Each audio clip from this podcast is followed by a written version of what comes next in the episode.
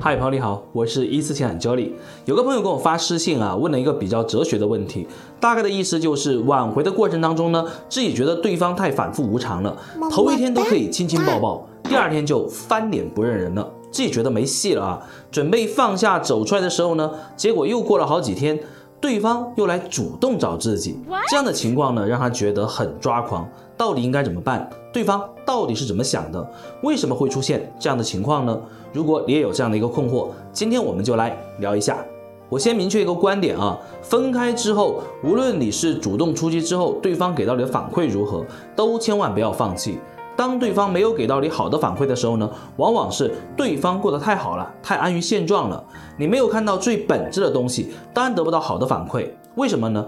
对方是否好过，是否情绪稳定，取决于对方目前是否有适合的备选。请记住，适合的备选很重要，新欢不重要。为什么呢？因为大部分情况下呀，所谓的新欢只是他需要心理安慰和情绪宣泄的渠道而已。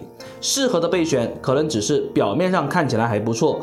但是真实相处之后呢，很有可能出现种种的一些原因，让他没有办法继续投入感情。比如说啊，他会触景生情，想起你的好；再比如说呢，他是一个慢热的人，深度交流之后啊，发现跟备选好像也很难去建立感觉，反而跟你在一起的时候呢，会有各种舒适。那么此时此刻，对方只会做一件事情，就是想起你。或者联系你，如果你之前的存在感刷的还不错啊，大概率是直接和你取得联系。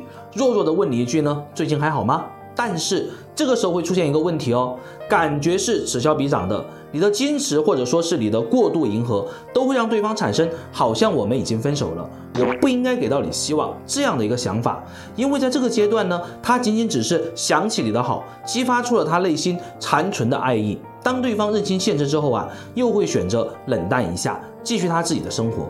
当然，假如他还没有适合的备选，情绪不太稳定或者低落的时候呢，很有可能呢会跟你产生交接，比如电话聊天啊、见面呐。但是只要他开始意识到现实的状态，就立即会跟你保持距离，因为他本意是要分开的，也没有找到解决你们之间问题的办法，所以他会开始自责，并且立即降温。在这种情况下，对方对你的爱依然是存在的，只是种种原因呢，导致他不再愿意去经历这样的一个折磨了。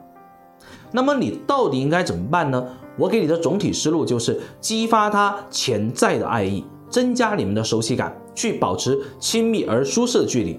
因为如果你的前任是这样的一个状态，大体可以判断出他是一个优柔寡断。不善于做决定的人，同样的，他也是一个感性、注重感受的人。这样的人呢，在分手之后啊，表面上越是决断，内心越是忐忑。什么意思呢？也就是说，他其实对自己和你分开的这个选择呢，并不是很坚定。他对于你们曾经的美好也会产生留恋。理解到这层意思呢，你其实需要做的事情就很清楚明了了。